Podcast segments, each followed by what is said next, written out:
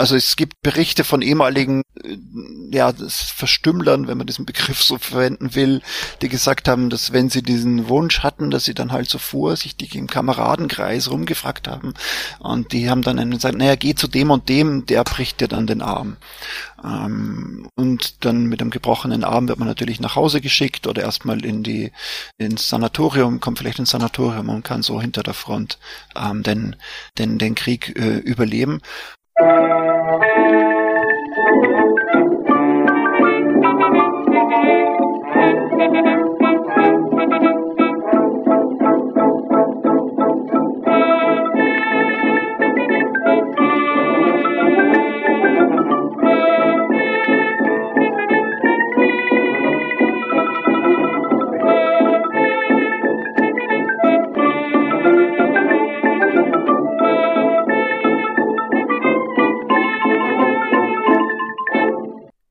Dieser Folge von Geschichte Europas spreche ich mit Robert Parzer über die Desertion aus der Wehrmacht. Robert erklärt, welche Formen und Gründe dieses Verhalten annahm und wie die nationalsozialistische Justiz damit umging. Neben dieser allgemeinen Darstellung erzählt er auch mehrere Lebensgeschichten als Beispiele, um die Vielfalt der Abläufe und der Beweggründe klarzumachen. Leider ist mir bei der Aufnahme ein Fehler unterlaufen. Ich habe nämlich mein Laptop und nicht mein Podcast-Mikrofon ausgewählt, als ich mit Robert gesprochen habe. Da ich aber eh wenig in der Folge rede, ist es hoffentlich nicht zu störend. Entschuldigt bitte trotzdem den Fehler. In den Show Notes findet ihr wie gewohnt Links zu Kontakt- und Unterstützungsmöglichkeiten. Dieser Podcast ist jetzt auch Teil des neuen Netzwerks Geschichtspodcasts.de. Auf dieser Seite findet ihr viele unabhängige Geschichtspodcasts mit einer großartigen, nach Regionen, Epochen und Schlagwörtern gegliederten Suchfunktion für Podcast-Episoden. Natürlich ist diese neue Webseite auch in den Show Notes verlinkt. Robert ist nun zum zweiten Mal in meinem Podcast dabei. Er hatte ja auch schon über Zwangssterilisationen, die sogenannte Euthanasie und die Aktion T4 der Nationalsozialisten gesprochen. Deswegen habe ich ihn natürlich als erstes gefragt, wie und warum er zum Thema Desertion aus der Wehrmacht gekommen ist. Also ich habe mich damit beschäftigt seit so vor knapp drei Jahren. Ich habe eine Stelle bekommen am Dokumentations- und Informationszentrum Thurgau. Und das ist so bundesweit die einzige Stelle, die sich ganz gezielt mit dem Thema der Wehrmachtsjustiz beschäftigt, weil dort im Zweiten Weltkrieg und auch schon davor zwei Wehrmachtsgefängnisse waren in Torgau und das quasi so die Zentrale der Wehrmachtsjustiz war Dort war dann auch das Reichskriegsgericht installiert 1943 und ich habe dort an einer, an einer neuen Dauerausstellung zu dem Thema gearbeitet. Ich glaube, als nächstes müssen wir die ganzen Begriffe, die jetzt auch kommen werden, noch äh, nochmal definieren. Also was ist Desertion? Wie unterscheidet sich sich vielleicht von der Fahnenflucht, die man ja auch als Begriff so kennt? Na, Desertion und Fahnenflucht sind im Wesentlichen dieselben Begriffe. Einer ist ein bisschen wissenschaftlicher, einer ist so ein bisschen ja, glaube ich, der, der öfter benutzt worden ist im, im Kontext der, der, der Wehrmachtsjustiz. Also Deserteur ist im Prinzip jemand, der von seiner Einheit, von der Armee, in der er dient, in der er eingezogen worden ist, ganz grundsätzlich wegläuft. Da gibt's noch eine feine Unterscheidung zwischen unerlaubter Entfernung und Desertion. Also unerlaubte Entfernung ist zum Beispiel, wenn man das Wochenende bei seiner Familie ist als Soldat äh, oder bei seiner Frau klassischerweise und dann verpasst man den letzten Zug zur Kaserne, dann ist man, verbringt man die Nacht am Bahnhof und kommt erst morgens früh, dann hat man sich unerlaubt entfernt. Da gibt's auch, hagelt's auch schon Strafen, die Desertion oder die Fahnenflucht ist, wenn man, wenn ein, die Wehrmachtsjustiz im Allgemeinen annimmt, dass man ganz bewusst, obwohl man hätte anders können, sich von seiner Einheit entfernt hat und der auch ferngeblieben ist und auch versucht hat, die, ja, versucht, auch versucht, da nicht wieder hinzukommen, obwohl die Wehrmacht hinter einem die Feldjäger, die Gestapo und so weiter hergehetzt hat. Und Fahnenflucht ist im Prinzip ein Phänomen, das, das es über alle Zeiten, über alle Armeen der Welt äh, gegeben hat und, und sicher heute auch noch gibt. Das heißt, es gibt da verschiedene Dimensionen. Einmal hat man das quasi in der Heimat oder an der Front gemacht und auch war es ein Versäumnis, wie du eben das Beispiel gesagt hast, mit dem man kommt zu spät zum Zug zur Kaserne oder halt die Absicht? Fangen wir mal bei dem, was ich glaube ich wahrscheinlich so als den wenigsten schlimmsten Fall ansehen kann, was die Strafen angeht. Was war denn trotzdem die Konsequenz, wenn man eben, wie du beschrieben hast, diesen Zug verpasst hat und dann zu spät an der Kaserne ankam? Ja, das, das kann man immer darauf an, wie einem das ausgelegt worden ist. Also es kann sein, dass halt dann einem der, der Feldwebel, also der Vorgesetzte, irgendwie halt böse war und man musste die Toiletten schrubben. Das ging dann bis zum, zu ein paar Tage Arrest. Tatsächlich wurde das dann immer weiter hochgerückt, die sozusagen in, in, im Ranking der, der Strafen und man kannte, konnte dann ja auch mehrere Monate in einem Wehrmachtsgefängnis verbringen. Also das war das war so, so ein Kann, Kann-Urteil oft aber wurde wurde wurde wurde eigentlich klar geregelt im im Straf Militärstrafgesetzbuch und in anderen Strafgesetzbüchern, äh, aber dann halt wie es auch bei anderen Artikeln bei der Wehrmachtsjustiz war im Zuge des Krieges immer weiter immer weiter verschärft. Nochmal allgemein gefragt, sprechen wir bei der Desertion von einem Phänomen, was man erst ab 39 sieht und verfolgt, oder ist das auch schon was, was ab 33 bzw. 35 mit der Einführung der Wehrpflicht schon relevant wird. Nee, das, das ist sofort relevant, quasi überall dort, wo es eine Militärgerichtsbarkeit gibt. Wie du richtig sagst, er war die ja in der, in der Weimarer Republik ausgesetzt, also wurde 1920 abgeschafft und zum 1. Januar 34 wieder, wieder eingefügt, eingeführt. Ja, und da wurde dann vor den diversen Instanzen wurde alles Mögliche verhandelt, äh, aber eben halt auch die, die Desertion, also die, die Fahnenflucht. Ähm, da haben sich, wie du richtig sagst, halt äh, Gericht äh, quasi hinter der Frontlinie im Ersatzjahr, oh, später als der Krieg gelaufen ist, dann vor allem halt an der Front damit, damit beschäftigt. Nächster Schritt wäre ja, man bekommt einen Gestellungsbefehl und weigert sich, sich zu melden, zum Dienst anzutreten. Äh, was für Fälle gab es da und wie wurden die behandelt? Nein, also grundsätzlich war das schon ein, ein ziemlich ein, ein Bruch gegenüber dem ja, wie, wie ein Bruch gegenüber der Volksgemeinschaft. Ne? Also die, die Wehrmachtsjustiz war eine Instanz im Dritten Reich, die versucht hat, an der Volksgemeinschaft zu stricken, sozusagen also am, am mythisch aufgeladenen Zusammensein und Beisammensein, Zusammenarbeiten aller deutschen Volksgenossen und da etwas so etwas konstruiert hat wie die Wehrgemeinschaft. Ne? Also die Wehrgemeinschaft ist quasi alle die Gemeinschaft aller, die ja Wehrdienst leisten und dann halt eine Gemeinschaft bilden und für den Führer und seine Ziele arbeiten.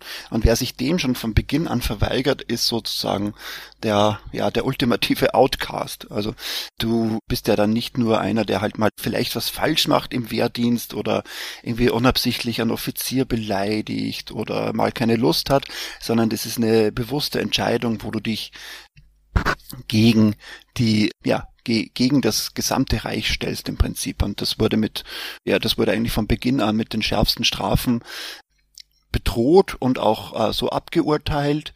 Besonders hervorgetan haben sich da die Zeugen Jehovas, die da mehrere, wo das quasi ein, ja fast schon ein, ein Massenphänomen war, also die aus religiösen Gründen gesagt haben, wir können niemand anderem dienen als äh, Gott. Wir können also auch nicht dem Führer dienen, insofern als wir für ihn Wehrdienst leisten. Wir können auch niemanden töten. Das verbietet uns unsere Religion. Und die ganz viele der, der Zeugen Jehovas, die einberufen worden sind, haben sich entweder nicht, haben sich nicht gestellt oder sind hingegangen quasi zum, zur, ja, zur, zur Musterung und haben dort gesagt, nee, ich kann nicht dienen. Das, äh, waren, das war auch der, der Wehrmachtsführung, der Wehrmachtsjustiz bekannt und dann gab es verschiedene Strategien, wie man, wie man mit denen umgeht. Also da, es reichte von massiver Bedrohung von einem selbst bis zu Drohungen, was mit der Familie alles passiert, bis zu so Locken und auch so informellen Arrangements, das dann Zeugen Jehovas halt dann doch in einer Wehrmachtseinheit gedient haben, aber dann nicht direkt mit der Waffe, sondern was sie im Küchendienst eingesetzt waren, in der Schreibstube beim Kloputzen, was sich teilweise so wirklich durchgezogen hat bis zu Einheiten, die direkt an der Front gekämpft haben. Dann war der, der halt immer die Schützengräben quasi ausgehoben hat, war dann der Zeuge Jehovas, weil der hat dann einen Spaten benutzt und keinen keine Pistole oder kein, kein Maschinengewehr. Also so in die Richtung ging das, wobei man das Zeugen Jehovas ist quasi das Stichwort dafür, dass die allermeisten Fälle von auch also von, von Verweigerung hatte religiöse Gründe. Also das waren die Zeugen Jehovas, die Reformadventisten, also eher so so kleinere religiöse Gruppen. Verweigerung aus ja religiösen Gründen bei den beiden damals großen religiösen Formationen, bei den Protestanten und bei der bei der katholischen Kirche war relativ selten. Also da gibt's einige Fälle, die natürlich schon sehr prominent sind, auch wie der Jägerstätter zum Beispiel in, in Oberösterreich der sich ähm, auch geweigert hat, äh, in die Wehrmacht einzutreten, der aber auch schon vorher die Distanz zum Regime schon ziemlich deutlich gemacht hat, der äh, als einziger in seinem Kaff, wo er gewohnt hat, gegen die Wiedervereinigung Österreichs mit dem Deutschen Reich gestimmt hat. Also der schon auch sehr bewusst das äh, angegangen ist, der hat dann tatsächlich verweigert, als er zur Grundausbildung einberufen worden ist, ist in einen Orden eingetreten, wurde, wurde, wurde inhaftiert, in, auch in Berlin-Tegel, so einem recht großen Wehrmachtsuntersuchungsgefängnis, hat dem wurde dann dort angeboten, dass er seine Wehrdienstverweigerung widerruft, auch sicher mit so Lockungen, naja, guck mal hier, dann dien halt, aber ohne Waffe in der Hand. Mhm und hat dafür letztlich mit dem, mit dem Leben bezahlt. Der ist vom Reichskriegsgericht wegen Zersetzung der Wehrkraft zum Tode verurteilt worden und dann 1943 in Brandenburg an der Havel, so einem zentralen Hinrichtungsort, durch das Fallbeil hingerichtet worden. Und Jägerstätter ist quasi jetzt sehr bekannt, sehr berühmt, auch weil er von der Kirche vielfältig gewürdigt worden ist. Und auch weil es mehrere Filme über ihn gibt. Letztens gab es einen Film von dem recht berühmten Terence Malick, Ein verborgenes Leben mit, mit August Diel als, als Franz Jägerstätter. Kann man sich mal angucken, ist ein sehr besonderer Film, würde ich sagen, auch extrem lange. Er versucht das, glaube ich, relativ gut wiederzugeben, was so die Intention von diesem Jägerstätter auch war und äh, nimmt das sehr sensibel auf. Du hast eben die Hinrichtung schon erwähnt ich vermute einfach mal, dass diese Verfolgung von Verweigerung über die über den Kriegsverlauf hinweg auch drastischer wurde. Das heißt, dass dann eben, dass eben gesagt dass irgendwelche ja, Sondereinsätze nicht mehr drinne waren, sondern dass wer am Schluss verweigert hat, den relativ schnell eben dieses Schicksal der Todesstrafe getroffen hat. Genau, genau, ganz richtig. Also das wurde immer weiter verschärft, die, die Regulierungen, vor allem als dann der, der Krieg begonnen hat, gab es eine berüchtigte Erweiterung des Militärstrafrechts, die sogenannte Kriegsstrafverordnung. Das heißt, da wurde dann die, die, Entschuldigung, die, das war noch komplizierter der Name, die Kriegssonderstrafrechtsverordnung vom 17.08.1939, also unmittelbar vor Kriegsbeginn hat man die Paragraphen 5, äh, 5.1 daher eingeführt und unter anderem der berühmte Gummiparagraph zur Setzung der Wehrkraft, in dem der jeden mit dem Tode und jede auch mit dem Tode bestraft hat, der auch nur dazu anreizt, also die Erfüllung der, Wehr, der Dienstpflicht in der deutschen oder einer verbündeten Wehrmacht verweigert oder wer auch den, nur den Willen zur sogenannten wehrhaften Selbstbehauptung lähmt.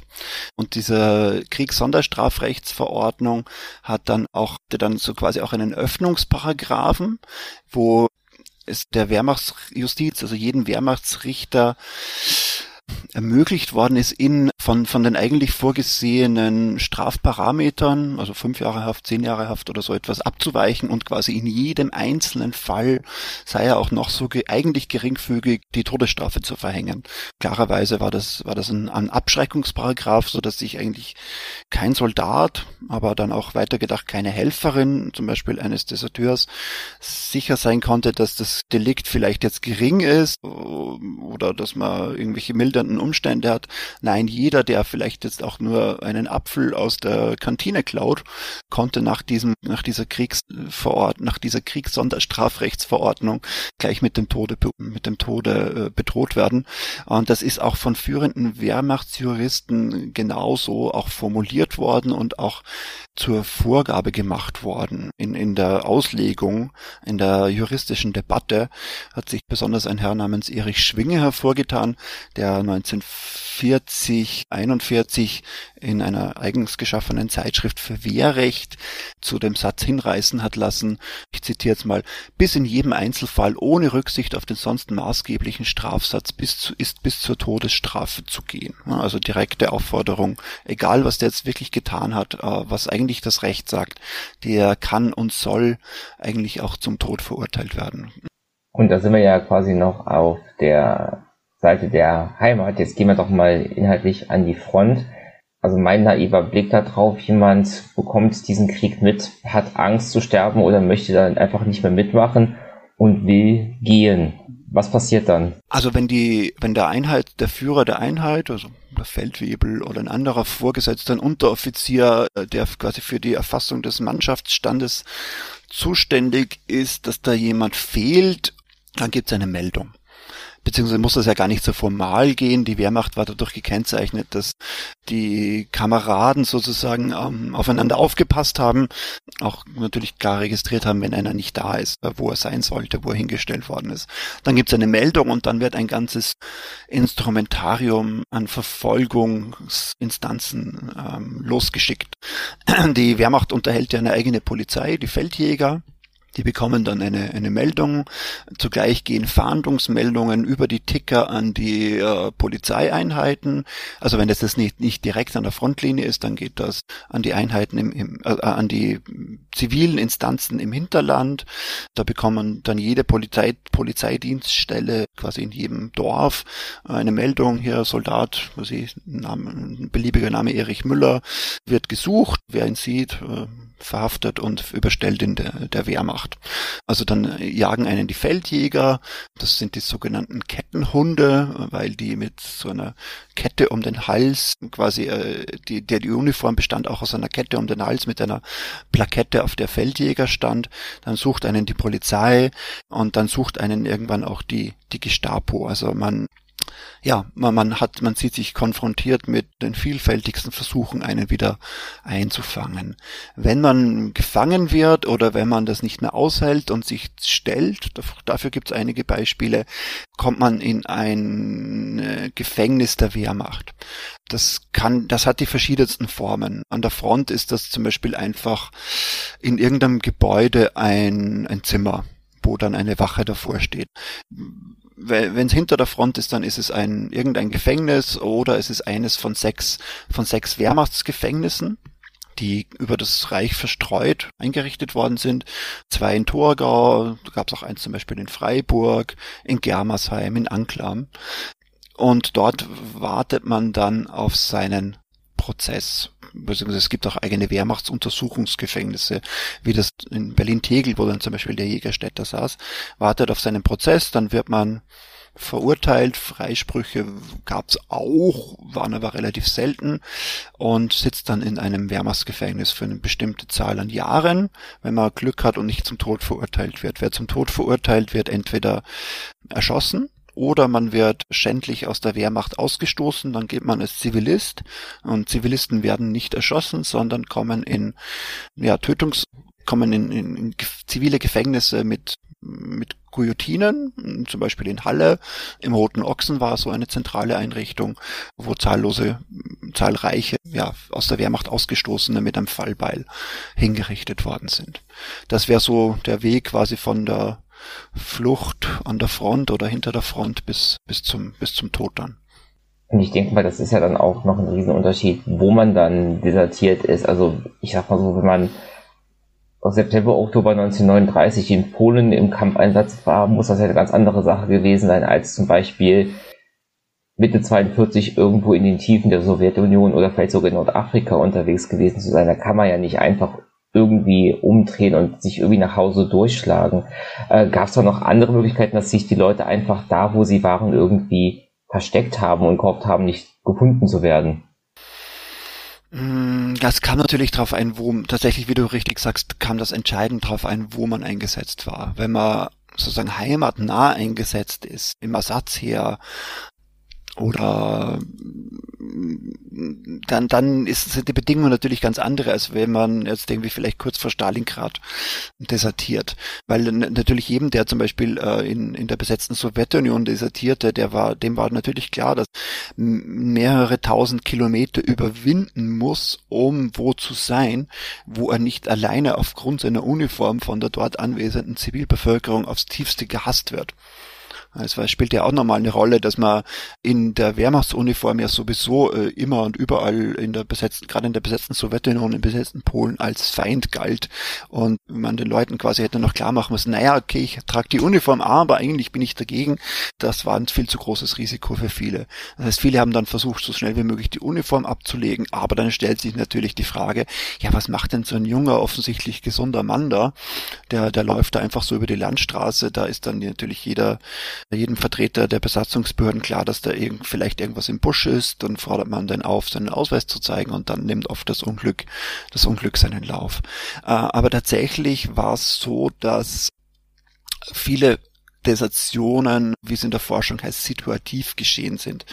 Das heißt, irgendwann gab es bei vielen Soldaten den Punkt, wo die sich gesagt haben, mir reicht's, ich mach den Scheiß, wenn man es mal so haben will, nicht mehr mit, haben dann irgendeine Gelegenheit benutzt, um sich zu entfernen, um mal einfach Ruhe zu haben. Dann dauerte die Entfernung lange, dann galt schon als Fahnenflucht und dann war es auch schon vielen egal und die haben dann auf Teufel komm raus versucht, da da wegzulaufen. Ich kann da gerne ein Beispiel geben für, für jemanden, bei dem man das quasi idealtypisch so nachvollziehen kann. Das war ein junger Mann namens Josef Steinsky. Er kommt aus Oberschlesien.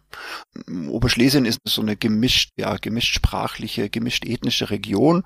Verstand sich, also er ist als Pole aufgewachsen, dann die Volksliste unterschrieben, also quasi das Angebot des Dritten Reichs, dass man als Deutscher gilt, weil man angeblich deutsche Vorfahren hat oder tatsächlich auch deutsche Vorfahren hat oder sich als Deutscher fühlt. Anyway, er galt als Deutscher, wurde also in die Wehrmacht eingezogen. Dort waren die Oberschlesier oft so die Zielscheibe von Spott, so, also die sind gar keine richtigen Deutschen und die haben so einen komischen Akzent, was von der Wehrmacht teilweise auch so gesehen wurde und auch als Problem definiert wurde. Da gab es dann richtige Anordnungen, dass man die, Obersch die Oberschlesier trotzdem richtige Deutsche sind und auch als solche behandelt werden müssen. Bei ihm hat das nicht so funktioniert. Der ist immer wieder mit Vorgesetzten in Streit geraten. Und dann ist, der war in Wilna, äh, im besetzten Litauen, besetzten Polen stationiert. Dann marschiert er mit, als Krieg gegen das Sowjetunion beginnt, marschiert mit seiner Einheit mit. Dann passiert etwas, was ihm die Nerven verlieren lässt, und zwar geht sein Lastwagen, den er fährt, kaputt. Der ist im November 41, vermutlich ist da saukalt, vielleicht steckt er im Schlamm, auf jeden Fall reicht's ihm, er verlässt seine Einheit und zur Tarnung nimmt er einen sowjetischen Kriegsgefangenen mit, der, der von dem er, wo er dann immer behauptet, wenn er ihn irgendwelche Einheiten fragen, ja, was machst du hier eigentlich und warum bist du nicht bei deiner Einheit, sagt er, na, ich muss den und den dort und dorthin bringen. Und das funktioniert über ein paar Wochen. Ne? Also der fährt dann quasi durchs besetzt, durch die besetzte West, westliche Sowjetunion, bis, bis, bis, bis das dann irgendwann nicht mehr klappt. Also bis er auch, bis auch seine Mittel, seine Brieftasche sozusagen leer ist, dann vergräbt er noch seine Waffe, wird dann trotzdem aufgegriffen, kommt vor ins Kriegsgericht in Wilna und das verurteilt ihn wegen Fahnenflucht zum Tod. Er ist dann im, einem Gefängnis, im Wehrmachtsgefängnis in Wilna und kann mit, aber dort mit fünf anderen Deserteuren fliehen. Also es ist was ganz Besonderes, weil solche Fluchten gab es nicht oft. Hinterlässt dann dort auch noch ein sehr, sehr berührendes Gedicht und dann ist, ja, dann steht er quasi außerhalb der Gefängnismauern in Wilna und äh, fragt sich, was zu tun ist. Was er sich da tatsächlich gedacht hat, wissen wir nicht, weil es da keine Selbstzeugnisse gibt. Aber was es gibt, ist etwas, was, was, was du vorhin gefragt hast und was, was ich vorhin angesprochen habe, eine endlose Flut an Fahndungsmeldungen. Also die und diese Kette an äh, Instanzen, die ihn verfolgen. Die äh, Kette richtet sich dann sehr schnell nach Oberschlesien, weil die Wehrmachtsjustiz und auch die äh, Gestapo vermuten, dass er irgendwo bei seiner Familie da um die in Königshütte, was heute Chorzów ist, da sich äh, aufhalten muss. Also überwachen die seine Familie. Da stehen dann quasi immer zwei, drei Beamte der Polizei vor dem Haus der Familie oder in der Gegend, fragen rum. Die die rufen die regelmäßig zur Wache, äh, die müssen alle aussagen, die ganze Post wird zensiert, äh, äh, quasi kein Stein wird auf dem anderen gelassen. Und auch die Frau von Steinsky äh, wird regelmäßigst überwacht. Es geht bis zu sehr intimen Befragungen, äh, wahrscheinlich auch sehr, sehr unangenehmen Situationen. Was die alle vermuten, stimmt tatsächlich, der Steinsky versteckt sich mit seiner Frau zusammen auf so Gartengrundstücken in irgendwelchen Wohnungen. Seine Frau zieht mehrmals um, nimmt viele verschiedene Arbeitsstellen an, auch äh, um immer wieder ihren Mann aus der Schusslinie zu bringen nutzt leider nichts, weil äh, Steinsky wird im Dezember 44 dann trotzdem gefasst, äh, wird in ein Gefängnis in, in Katowice gebracht. Dort gibt's nochmal eine, eine wehrmachtsjuristische Verhandlung und der wird dann zum, nochmal zum Tod verurteilt und dann tatsächlich im 7. Januar 45, das ist quasi kurz bevor die Oberschlesien dort befreit wird von der Roten Armee, auf einem Friedhof in der Nähe von Katowice dort ist auch eine Schießstätte erschossen und dort, dort verscharrt. Und an, anhand von dem Steinsky kann man das sehr gut nachvollziehen, wie, wie solche Wege auch funktionieren und auch wirklich, dass der Steinsky, der sagt das dann selbst auch in, in diversen Aussagen, die man natürlich auch quellenkritisch lesen muss, dass, dass es ihm einfach irgendwann gereicht hat, dass er nicht jetzt irgendwie ein ideologischer Gegner des Nationalsozialismus ist sozusagen und mit der, seiner Fahnenflucht da ein politisches Verbrechen begeht, sondern er sagt, es reicht ihm und keine Lust mehr, äh, äh, will sein Leben retten äh, und er versteckt sich dann bei seiner Familie und das ist auch etwas was typisches. Diese diese Hell, diese Deserteure, die flüchten, die brauchen Netzwerke. Das ist oft die Familie, das sind, das ist oft die, die, die Unterwelt in Städten. Die treiben sich oft in sehr zwielichtigen Gassen, Gassen rum, in, in Rotlichtvierteln. Also in Hamburg gibt's da äh, gute Untersuchungen dazu, ähm, dass die bewusst die Nähe von so Hehlern suchen, von, ja, von, von, von Prostituierten, von anderen Outcasts, von entlaufenen Zwangsarbeitern, also irgendwie so Netzwerke suchen, um sich mit Lebensmittelkarten, mit Kleidern, mit Unterkünften zu versorgen. Jetzt hast du eben die fehlenden Selbstzeugnisse von ihm angesprochen. Haben wir denn solche Selbstzeugnisse von anderen Fahnenflüchtigen, Warum sind Sie gegangen und äh, wie haben Sie das erlebt? Ja, das ist relativ schwierig, weil in ganz vielen Fällen wissen wir von den Deserteuren nur etwas über die Akten der Wehrmachtsjustiz selbst, die in relativ vielen Fällen überliefert sind, für verschiedene Einheiten unterschiedlich. Und darin sind halt oft zensierte Briefe von ihnen oder von Angehörigen. Äh, ja, und das Problem da ist natürlich, dass man ja nicht äh, aus dem Gefängnis sozusagen nicht frei schreibt, ähm, sondern halt auch immer weiß, da wird zensiert und da kann ich das schreiben und das nicht schreiben. Was es oft gibt, sind letzte Briefe. Also wenn die Hinrichtung unmittelbar bevorstand, wurde oft den, ähm, den Gefangenen nochmal ein Blatt Papier und ein Stift in die Hände gedrückt und dann haben die sich nochmal an ihre, typischerweise an die Ehefrau, manchmal auch an die Eltern oder, oder an die, an die Kinder ge gewandt und dann sehr berührend ja sehr berührende Texte geschrieben, ähm, wo sie sich nochmal rechtfertigen oder auch wo sie sagen, das ist halt jetzt so und jetzt kann man es nicht mehr ändern. Das ist, ja, das sind so wirklich so, so Selbstzeugnisse. Ähm, manche, die es überlebt haben, haben nach, nach dem Ende des Krieges auch noch Bücher geschrieben oder Erinnerungsberichte geschrieben. Aber im Allgemeinen wissen wir das, was wir über die Deserteure wissen, aus, aus Akten der Verfolger, also aus einer ganz bestimmten Perspektive, die oft eine Täterperspektive ist. Trotzdem, aus dem bisschen, was man uns überliefert ist, ähm, findet sich da auch Hinweise darauf, dass wenn jemand desertiert ist, dass das auch geschehen ist wegen ja, der, nicht der persönlichen Gefahr, in der man sich befand, sondern auch vielleicht wegen der Gräuel, die man gesehen hat, also Holocaust, Erschießungen in, vor allem in, an der östlichen Front. Oder ist das eher dann doch so eine Sache noch, dem Motto, ich möchte mein Leben retten, ich möchte nicht erschossen werden? Äh, nee, da, das ist tatsächlich etwas, was man hier und da wahrnimmt. Also äh, aus den Quellen heraus kann man das sehen, dass Leute erschüttert sind von äh, dem, was sie mitkriegen, was, was vor allem in der besetzten Sowjetunion, aber auch schon vorher im besetzten Polen mit der Zivilbevölkerung passiert. Ähm, die, äh, das muss jetzt nicht unbedingt immer gleich der die direkte Motivation sein. Also es ist selten so, dass jemand mitbekommt, dass da seine Einheit dazu benutzt wird, um ein Ghetto aufzulösen ähm, oder um äh, Erschießungen durchzuführen oder dass er wahrnimmt, dass die die SS hinter ihm das ganze Dörfer auslöscht. Da, deshalb läuft der Mann dann weg.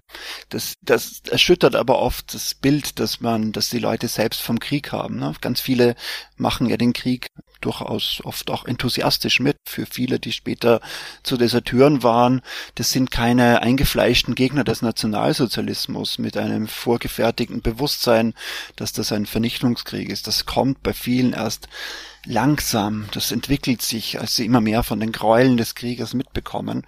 Und je, sozusagen, je tiefer die Risse in diesem Bild werden, dass man von der Wehrmacht hat als eine, ja, halt eine Einrichtung, die halt für das Vaterland kämpft. Und man kämpft selbst für das Vaterland, man kämpft für den Führer, dann je, je größer diese Risse werden, dann umso größer wird dann auch dieses, ja, der, der Wille, dass man da nicht mehr, dass man da nicht mehr mitmacht, ähm, dass man sich eben dem, dem verweigert. Äh, es gibt aber auch ganz, ganz andere äh, Fälle, wo Leute das mitbekommen, aber das halt ja wahrnehmen. Das ist halt eine, das ist halt für die oft auch einfach, ja, das gehört ja zum Krieg auch dazu. Aber tatsächlich war es oft so, dass die Konfrontation mit dem, was Krieg äh, und dieser Zweite Weltkrieg bedeutet, nämlich dass es vor allem im besetzten Osteuropa ein Vernichtungskrieg war, dass das so ein auslösendes Element für viele war, dass man sagt, dass die dann sagen, nee, also das, das, das mache ich nicht mehr mit. Ein ganz klassisches Beispiel dafür ist ein Feldwebel namens Anton Schmidt, der im besetzten Vilnius eine äh, Einrichtung der Wehrmacht leitet, in der, ähm, also eine Versorgungseinrichtung leitet, der bekommt mit, was da vor Ort im Ghetto in Vilnius passiert, äh, in Vilna passiert und rettet mit seinen eigenen Händen mehrere hundert Juden vor dem Tod. Der fährt die aus dem Ghetto raus in andere Gegenden, wo die Hoffnung besteht, dass die dort überleben können. Der nimmt Kontakt auf mit den führenden Mitgliedern der, des Widerstands im, im Ghetto. Äh, der kennt Abakovner, der später äh, mit der Waffe in der Hand gegen die Deutschen als jüdischer Partisan kämpft. Und der wird dann äh, auf, wird aber entdeckt und auch von einem Kriegsgericht wegen Zersetzung der Wehrkraft. Also Zersetzung der Wehrkraft ist dann hier sagen die Rettung von mehreren hundert Juden, wird er verurteilt und auch hingerichtet. Und Anton Schmidt ist einer von ganz wenigen deutschen Soldaten, die später von Yad Vashem als Gerechter unter den Völkern geehrt worden sind. Also wo wirklich die, die Konfront hier kann man wirklich sagen, die Konfrontation mit der Ghetto, mit den Massenerschießungen in Wilna, das war für Anton Schmidt der Auslöser zu sagen, nee, also hier mache ich nicht mehr mit. Und sogar mehr als das, ich mache nicht nur mit, nicht mit, sondern ich wende mich aktiv gegen dieses Geschehen. Ich rette die Menschen, die, die, die von Tod bedroht sind mit dem, äh, ich wende mich aktiv gegen das Geschehen, hast du noch ein anderes, äh, hast auch noch ein gutes Stichwort geliefert. Wir haben in der Gliederung noch den Fritz Schmenke stehen, der ja nicht nach hinten sozusagen geflohen ist, sondern hat die Frontlinie nach vorne übertreten und das eben auch nicht, um sich in Gefangenschaft zu geben, was es bestimmt auch gab, wo wir vielleicht auch gleich mal drüber sprechen können, sondern der ist ja tatsächlich sogar zu den Gegnern der deutschen Wehrmacht übergelaufen. Wie ist das passiert? Genau, Fritz Menkel war ein Arbeiter aus Pommern, aus einem kleinen Kaff beim bei Stettin, Stett, Stett, Stett, Stettin heute. Und ja, wird auch eingezogen, ist bevor er quasi im Krieg ist, es läuft schon irgendwas schief, er ist schon einmal im Wehrmachtsgefängnis und von dort kommt er dann an die, an die Ostfront und dort wird er eines Tages vermisst. Und es kristallisiert sich immer mehr für die Verfolgungsbehörden raus, dass das jemand ist, der, der zu den Sowjets übergelaufen ist. Tatsächlich läuft er, ist er dann bei den Partisanen. In den Wäldern im heutigen Belarus kämpft er als Partisan gegen die dort eingesetzten Einheiten. Das waren vor allem Einheiten der SS, die einen ganz brutalen Vernichtungskrieg gegen die Partisanen und auch gegen die sich dort aufhaltenden Juden führen, die sich in den Wäldern verstecken, die systematisch schwerste Kriegsverbrechen begehen und schwerste, äh, ja, die quasi direkt im Holocaust vor, im Holocaust involviert sind. Schmenkel ist auf der Gegenseite. Das Problem bei Schmenkel ist, dass man über den fast gar nichts wissen was nicht nach 1945 mit einer bestimmten ideologischen Intention hergestellt worden ist. Also Schmenkel, was wir wissen, ist, dass Schmenkel äh, ein Partisan ist, dass er dann immer weiter hochkommt in der Hierarchie mit einer Sonderaufgabe betraut wird, in Moskau geschult wird, aber er wird gefangen und er wird dann auch in Minsk gefangen gehalten in, in einem Gefängnis, dort verurteilt und im Februar 1944 erhängt und Erhängen gilt als besonders schmachvoller Tod. Und Schmenkel wird vergessen. Also seine Familie wird bedroht, Repressalien. Auch nach 1945 lebt Erna Schmenkel dann im, im Plauen, also im Vogtland. Die versucht dann äh, als Opfer des Faschismus anerkannt zu werden, als Angehörige eines Deserteurs.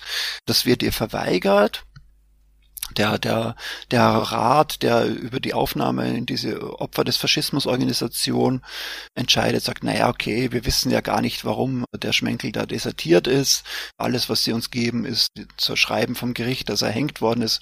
Äh, und das reicht nicht, weil Soldaten ja aus verschiedensten Gründen desertiert sind.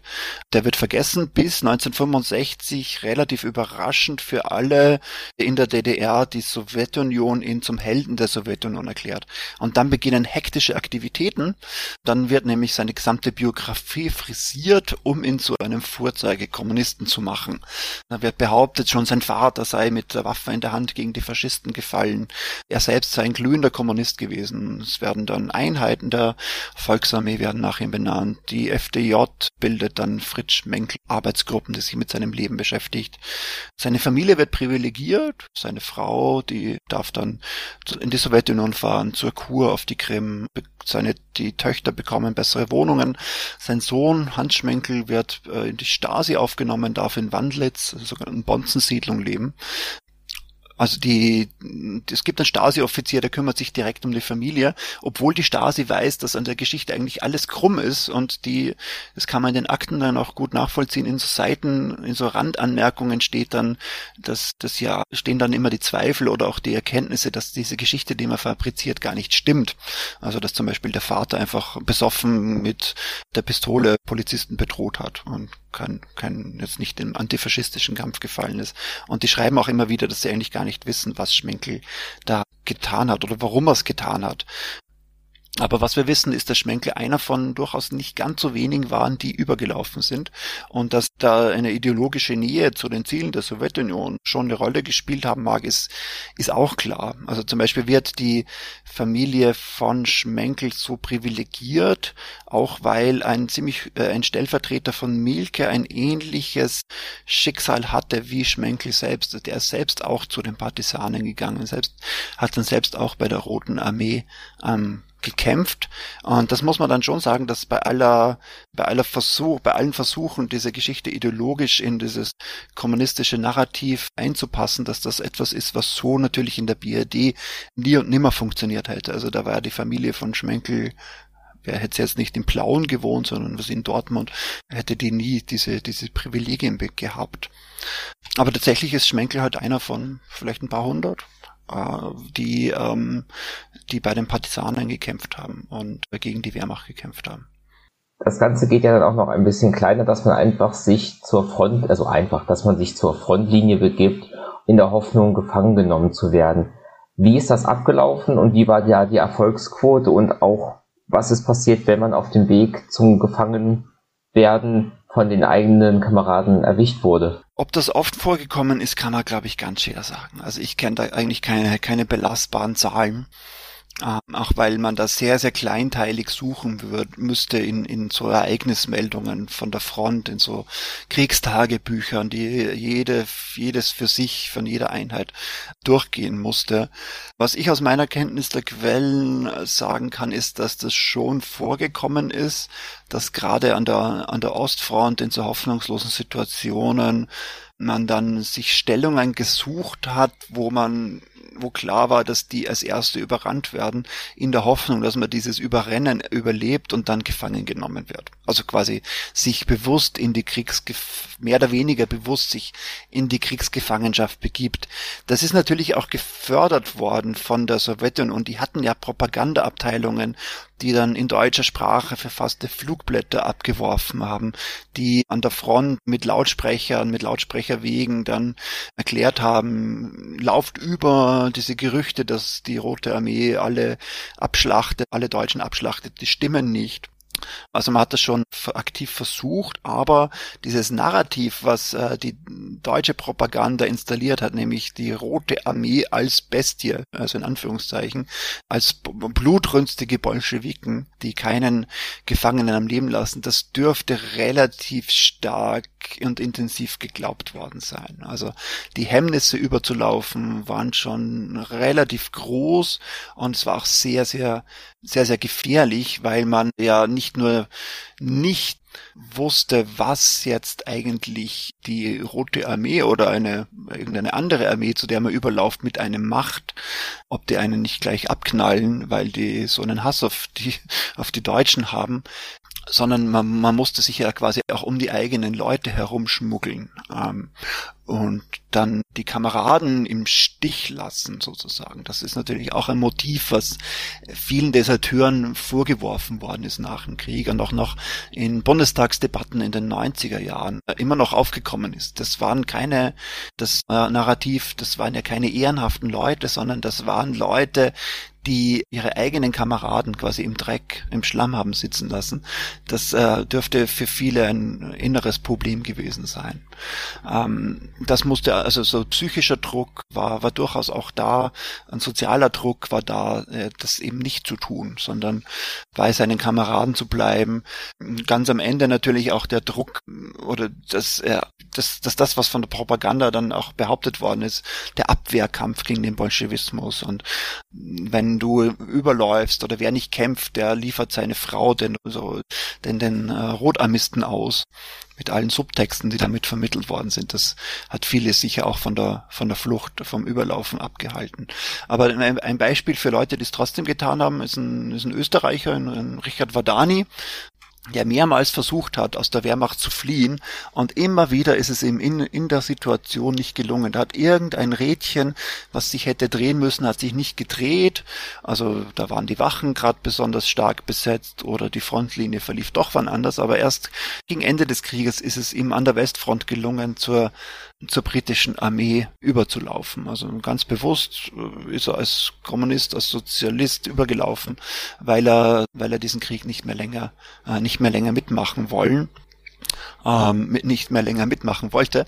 Genau, und ist dafür auch im Nachkriegsösterreich vielfach repressiert worden, hat keinen Job gefunden. Das war sicher auch etwas, was in, sich in den Köpfen potenzieller Deserteure abgespielt hat. Ja, was ist jetzt eigentlich mit mir, wenn ich das schaffe? Wie werden dann denn die Nachbarn denken? Wie wird denn der, der Nachbar denken, dessen Söhne an der Front noch sind? Bin ich nicht für den ein, ein Feigling, der einfach weggelaufen ist? Den letzten Punkt, den wir hier noch in der Gliederung stehen haben, ist die Selbstverletzung. Und noch da die Frage, wie lief das ab?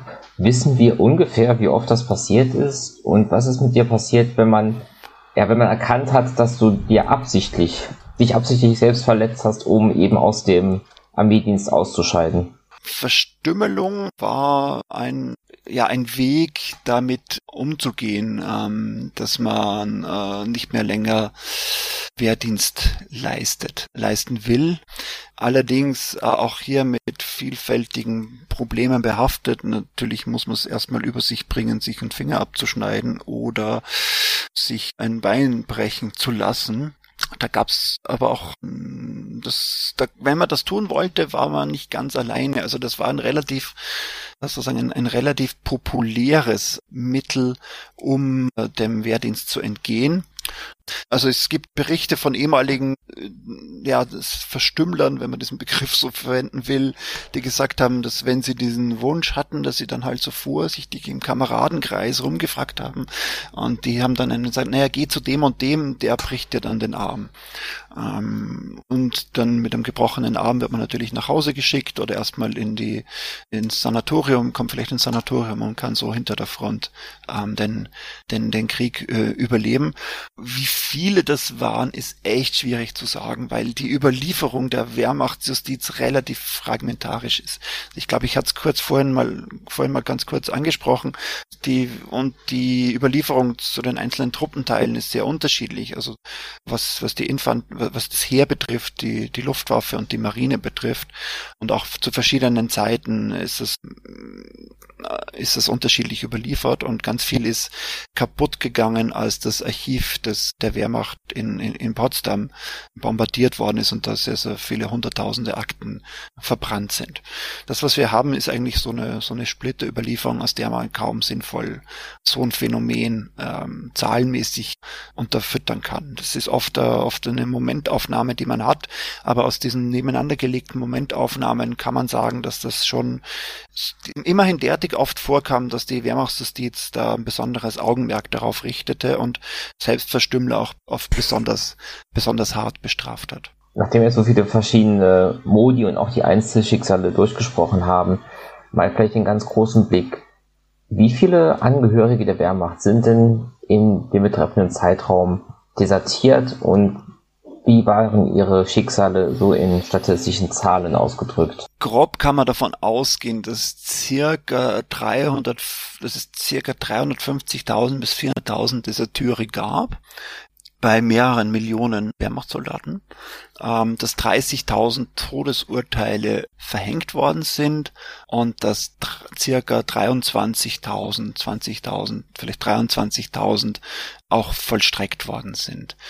Diese Zahlen für sich sind relativ schwierig, nicht nur in sich selbst, sondern auch, weil viele Leute überhaupt kein Bewusstsein dafür haben, was das bedeutet hat. Ne? Also wenn man Leute versucht oder auch in der Bildungsarbeit versucht, mit diesen, mit dieser Wehrmachtsjustiz zu konfrontieren, dann ist es relativ schwierig, weil so die Grundannahme ist, naja, aber in jeder Armee wird doch ein Deserteur bestraft. Oder ja, wer halt wegläuft, hat's halt nicht anders verdient. Um das zu verstehen, muss man das mit, mit anderen Zahlen kontextualisieren. Ne? Also es gibt 33.000 Todesurteile der, der Wehrmachtsjustiz. Ähm, die, die, die zivile Justiz im Nationalsozialismus, die verhängt 15.000 Todesurteile äh, bei, ja, bei einer potenziell viel größeren Zahl an, an Delinquenten, äh, weil die Wehrmacht hat so und so viele Millionen Mitglieder, die Zahl der deutschen Bevölkerung ist nochmal viel größer. Also da ist schon ein Unterschied zwischen ziviler Justiz und Wehrmachtsjustiz. Dann äh, ist besonders der Vergleich mit anderen Armeen äh, erleuchtend. In der gesamten amerikanischen Armee gab es im Zweiten Weltkrieg, sage und schreibe, 760 Todesurteile und davon 160 wegen Fahnenflucht und da wurde sage und schreibe eines vollstreckt. Also eines bei der amerikanischen Armee, 23.000 bei der deutschen Armee. Auch die Franzosen haben nur sozusagen 100 Todesurteile vollstreckt, die Briten vielleicht 40, ähm, die Japaner circa, circa 3000. Äh, das Einzige, womit man wo man es mit einer ähnlichen Dimension zu tun hat, ist vielleicht noch die Rote Armee, wo es vielleicht über 100.000 Todesurteile gibt. Aber da gibt es überhaupt keine, keine belastbaren Zahlen. Äh, das heißt, wo ich darauf hinaus will, jenseits dieser nackten Zahlen ist es wichtig zu erkennen, dass die Militärjustiz eine besonders harte Justiz war und eine Justiz war, die ganz, ganz tief drin war im nationalsozialistischen Staat, sich als integraler Bestandteil des Verfolgungsapparats verstanden hat und als ein, Instrum ein Instrument war, damit dieser ähm, Vernichtungskrieg gestützt werden, äh, werden konnte. Jeder, der davon abwich, jeder, der jemandem geholfen hat, der davon abgewichen hat, war potenziell immer mit dem, mit dem Tod bedroht und die Wehrmachtsjustiz hat nicht nur Soldaten verurteilt, sondern auch viele Zivilisten, viele Mitglieder von, ähm, Widerstandsbewegungen eigentlich im ganzen besetzten Europa. Also es war ein europaweit funktionierendes Instrument, um die nationalsozialistische Herrschaft durchzusetzen. Da gibt es auch ein schönes Zitat von Wilhelm Keitel, dem Chef des Oberkommandos der Wehrmacht, der 1942 in einem Erlass geschrieben hat, zitiert mal, nicht zuletzt sehe ich als selbstverständlich voraus, dass die Richter jeden Ranges fest in der nationalsozialistischen Weltanschauung wurzelt und seine Arbeit danach ausrichtet. Also wo er quasi eine Zielsetzung formuliert, die auch äh, in vielen, vielen Fällen auf der mit der Realität übereingestimmt hat. Kaum einer der Richter dürfte kein, dürfte nicht davon überzeugt gewesen sein, dass das, was er tut, so auch äh, seine Richtigkeit hat. Auch wenn längst nicht alle jetzt überzeugte Nazis gewesen sind, aber jeder für sich hat sein Schärflein dazu beigetragen, dass der Krieg bis quasi bis zum Ende so brutal ausgefochten worden ist, wie er ausgefochten worden ist. Geht das gleiche auch für die von dir schon erwähnten Feldjäger und die Waffen? Wissen wir auch, ob sie ähnlich davon überzeugt waren, das Richtige zu tun, wenn sie Desertierte verfolgen und einsperren. Die Feldjäger und Wachen, tja, das ist ein, das ist ein großes Quellenproblem, ähm, weil wir von denen eigentlich eigentlich kaum Zeugnisse haben. Also in, Torgau, wo ich die Ausstellung gemacht habe, da haben wir sozusagen den Glücksfall, dass äh, zwei ehemalige Wächter, die im Wehrmachtsgef in den Wehrmachtsgefängnissen gedient haben, irgendwann in den 90ern äh, auf die Gedenkstätte zugekommen sind und so Zeugnisse abgelegt haben. Einer davon war sehr kritisch mit sich selbst, der hat auch relativ, wie wir denken, relativ realitätsnahe über die furchtbaren Bedingungen in den Wehrmachtsgefängnissen gesprochen. Der andere war sehr, sehr apologetisch.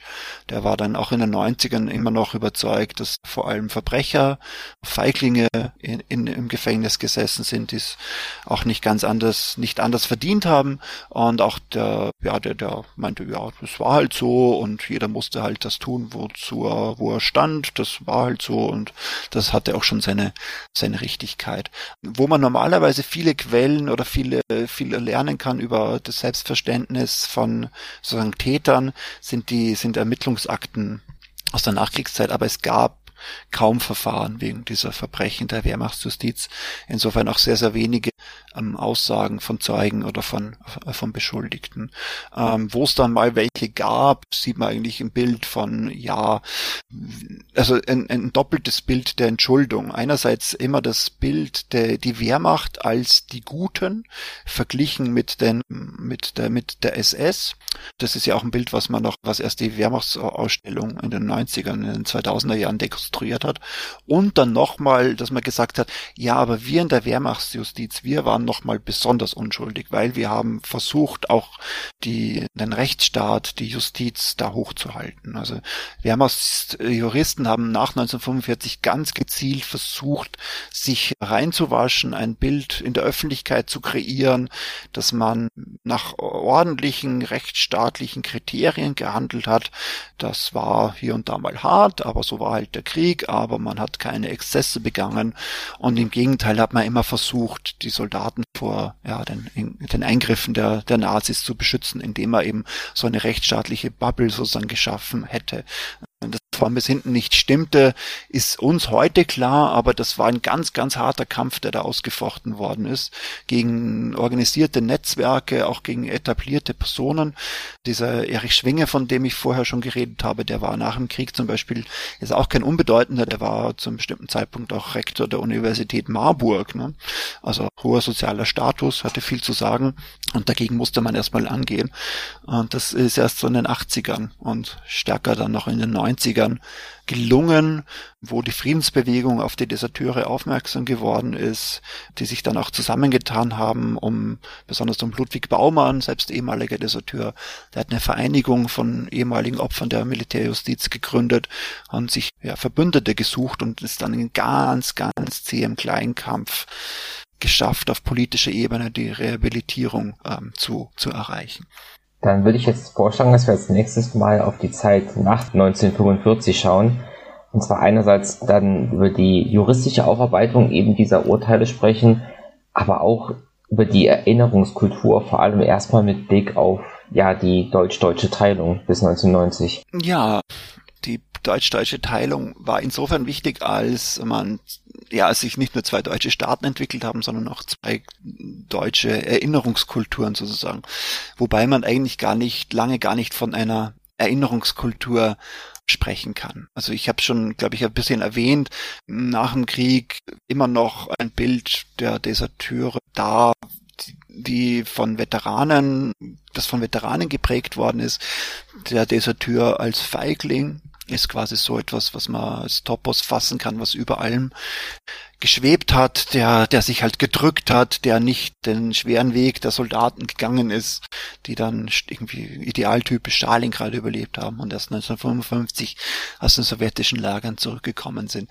Mit, mit, mit, mit, mit, mit, mit dem Vadani, von dem ich auch schon gesprochen habe, kann man ziemlich idealtypisch zeigen, dass die auch nach dem Krieg nur schwer einen Fuß wieder gefasst haben in der Nachkriegsgesellschaft.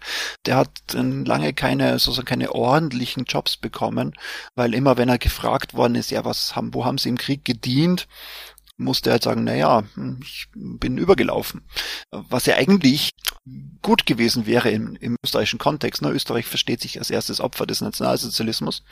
Und eigentlich musste jemand, der aus der deutschen Wehrmacht flieht, äh, ja, das Richtige getan haben.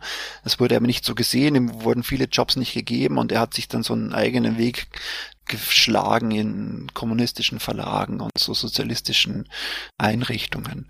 Auch Ludwig Baumann, der diese später dann in den 80ern die Vereinigung der Opfer der Mehrfachjustiz gründet, bekommt keinen Fuß auf den Boden. Ähm, und vielen anderen geht es auch so, wenn man deren Erinnerungsberichte liest oder auch deren Lebensgeschichten liest, dann ist es erst so, dass erst in den späten 80ern, Anfang der 90er Jahre dann überhaupt ein gesellschaftliches Klima da ist, dass sie darüber sprechen können. Ah, da, da, da spielt auch rein, dass die, dass es dass die Täter auf der anderen Seite Fuß gefasst haben. Wehrmachtsrichter steigen bis in höchste Positionen auf. Idealtypisch kann man hier ähm, Hans Filbinger nennen, der Marinerichter war, für mehrere Todesurteile verantwortlich. Der wird, der ist seit 1966 dann Ministerpräsident von Baden-Württemberg und gleichzeitig auch einer der ganz, ganz wenigen Fälle, wo ähm, ihm das seine Tätigkeit als Marinerichter quasi zum Verhängnis wird, weil er nämlich nach einer Medien, nach Enthüllungen in den Medien und einer von ihm so bezeichneten Kampagne 1978 zurücktreten musste. Dem kann man in, in der DDR einen Kurt Richard Schumann gegenüberstellen, der auch Wehrmachtsrichter gewesen ist und es in der DDR immerhin bis zum Präsident des obersten Gerichts der DDR bringt. Da fragt erstmal niemand so richtig, ja, was haben sie denn in der Wehrmachtsjustiz getan? Auch weil dort kein äh, Bewusstsein dafür da ist, was die Wehrmachtsjustiz eigentlich gewesen ist. Es war halt einfach irgendeine Justiz.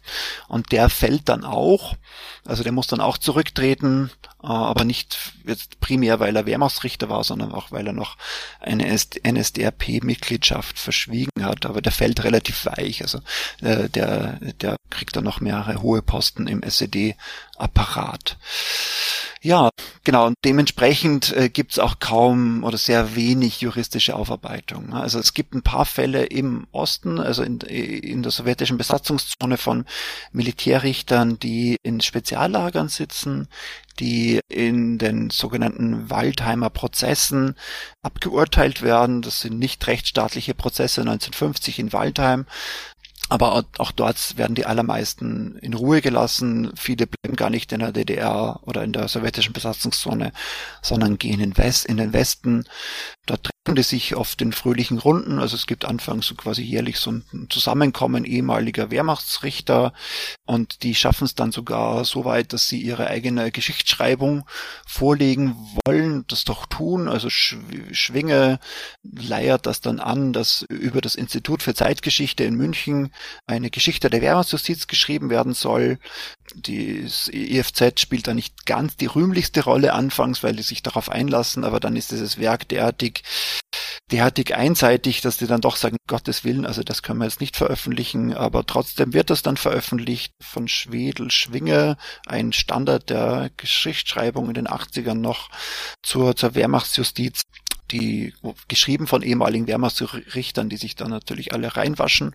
Und dieses, dieses Narrativ, das die selbst schaffen, an dem die selbst aktiv arbeiten, das wird erst in den 80ern, in den 90ern von, vor allem von Opfern oder von deren Alliierten, von deren Verbündeten in so kritischen Geschichtswerkstätten, äh, auch teilweise an Unis äh, aus dem Mittelbau heraus, wird das dann, äh, ja, gechallenged und die stellen dann andere Narrative von Opfern, von Leid, von Verfolgung und von, von Kampf gegen diese gegen das NS-Regime, das dann Deserteuren, wo dann Deserteure ihre, ihre Rolle finden. Inwiefern ändern sich diese beiden Aspekte, also juristische Aufarbeitung und Erinnerung, nach der Wiedervereinigung? nach der Wiedervereinigung ja ändert sich quasi im Prinzip die gesamte Erinnerungskultur in Deutschland und es wird immer mehr ein Fokus gerichtet auf sogenannte vergessene Opfer, also wo dann zum Beispiel dann Homosexuelle plötzlich ins, wo es dann Bewusstsein dafür gibt, dass Homosexuellen Opfer sind, dass äh, Euthanasieopfer gibt, aber eben, dass es auch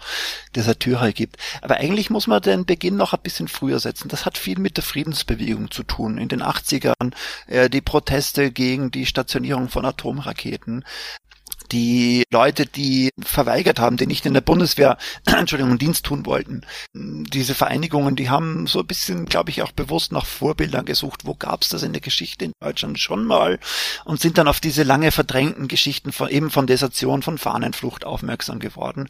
Da gab es dann auch schon ganz früh in den 80ern hm, erinnerungspolitische Interventionen, wo dann zum Beispiel in Marburg äh, ganz früh in den 80ern ein, ein Denkmal aufgestellt werden sollte, was damals noch ein Skandal ist und das kommt dann gar nicht zustande. Aber dieses Narrativ setzt sich dann, setzt sich dann durch. Aber die große Hürde ist immer noch, dass die Urteile der Wehrmachtsjustiz nach wie vor gelten, dass viele, die verurteilt worden sind, nach wie vor als vorbestraft gelten. Und da muss also der Gesetzgeber dran. Das heißt, da gibt's dann im Bundestag vor allem von den Grünen, teilweise auch von den von der SPD ähm, Interventionen, Versuche, Gesetzgebungsverfahren in die Wege zu leiten. Und hier sind die die Frontlinien eigentlich relativ klar. Grüne SPD auf der einen, später die Linken auf der einen, äh, CDU, CSU, FDP auf der anderen Seite. Also die CDU, CSU, FDP versuchen dann eher immer zu sagen, naja, hm, sind Deserteure nicht vielleicht doch Feiglinge oder war alles so schlimm an der Wehrmachtsjustiz? Während die, äh, während SPD und Grüne versuchen, ja, halt die Perspektive der Opfer in den Vordergrund zu rücken. Und auch da gelingt es erst in zäher Kleinarbeit, die, die Urteile aufzuheben und die, die Opfer Opfer zu rehabilitieren. Abgeschlossen ist das tatsächlich erst in den 2000er Jahren als man dann sagt, dass auch äh, die Leute, die wegen sogenannten Kriegsverrats verurteilt worden sind, dass auch die jetzt rehabilitiert sind und seitdem gilt dieses Kapitel im eigentlichen Sinne als, als juristisch, als gesetzgeberisch abgeschlossen. Ähm, man muss auch sagen, es, es gibt auch eigentlich, glaube ich, äh, keine Menschen mehr, die das damals, die, die, die damals Deserteure gewesen sind. Zumindestens ist bei den, unseren Recherchen für die Ausstellung sind wir auf exakt eine Person aufmerksam geworden, die vielleicht noch lebt, die damals Deserteur gewesen ist. Also von, also als, als Geschichte der Erlebnisgeneration ist, ist das eigentlich, ist das eigentlich vorbei. Spannend wird's natürlich, wenn man das in einen anderen anderen Kontext stellt und fragt, was macht jetzt eigentlich zum Beispiel die Bundeswehr mit diesen Geschichten? Wie positionieren sich, wie kann man so etwas in der Bildungsarbeit positionieren? Oder auch wie kann man so etwas in der ja, Gedenklandschaft ähm, positionieren? Da gab es auch sehr, sehr bittere bittere Kämpfe oft an, an Orten, mit gerade wie in Torgau, äh, wo es zu einem richtigen krassen Auseinandersetzung gekommen ist zwischen den Opfern der Wehrmachtsjustiz und den Opfern der am selben Ort später eingerichteten Speziallager, wo es so richtige erinnerungskulturelle ja, Kriege fast gegeben hat. Aber eigentlich ist das, sind diese Kriege sozusagen vorbei und äh, man kann heute ganz anders über, über Deserteure, über die Wehrmachtsjustiz sprechen, als das noch in den, in den 80er, 90ern möglich gewesen ist. Um es einmal auf den Punkt zusammenzufassen, wie sprechen wir denn heute über Wehrmachtsdeserteure, beziehungsweise vielleicht wie sollten wir aus deiner Sicht über sie sprechen? Um, ähm, wie sprechen wir heute drüber? Also ich glaube, es ist, der Fokus hat sich stark verschoben als in einem gewissen Sinn diese Fragen, die früher so drängend waren, so, wo es darum ging, nach der Motivation der Deserteure zu fragen und auch wo die Frage immer noch im Raum stand, ja, waren das jetzt Feiglinge, waren das Helden? Das sind so die zwei Pole, wo das oft auch, ja, wissenschaftlich ein bisschen diskutiert worden ist, dass das eigentlich vorbei ist und dass man heute viel stärker nach der Rolle der Wehrmachtsjustiz einerseits im, im Dritten Reich Fragen, Fragen stellt und zweitens nach der transgenerationalen Überlieferung von, von, nach den transgenerationalen Folgen von Desertion. Also es gibt da ganz interessante Forschungen dazu, was macht das eigentlich mit der Familie, wenn jemand desertiert ist, auch in der zweiten, dritten, vielleicht auch sogar in der vierten Generation. Wie wird darüber gesprochen? Welche Tabus äh, gibt's da immer noch? Also das hat sich ziemlich stark verschoben in in eine in, in die Richtung und man muss auch konstatieren, dass das keine Sprengkraft mehr hat. Also es gibt mittlerweile sehr, sehr viele Denkmäler für Deserteure, die, wenn es da eine Initiative gab, dass man eins haben will, dass dann auch eins ja, gebaut worden ist. Also ohne das, was in den 80ern, auch in den 90ern noch oft war, dass dann bittere Dis Diskussionen darüber gab. Das ist eigentlich relativ Konsens mittlerweile, dass das ja, dass das richtig ist, dass Deserteure, also es gibt, glaube ich, einen gesellschaftlichen Konsens darüber, dass Deserteure das Richtige getan haben, aber auch erst, weil man halt nach langen Kämpfen anerkannt hat, dass die Wehrmacht jetzt keinen Krieg im konventionellen geführt hat, sondern dass das ein Vernichtungskrieg war und dass jeder, der sich dagegen gestellt hat, aus welcher Motivation auch immer, quasi diesen Vernichtungskrieg bisschen Sand ins, ins Getriebe ge gestreut hat.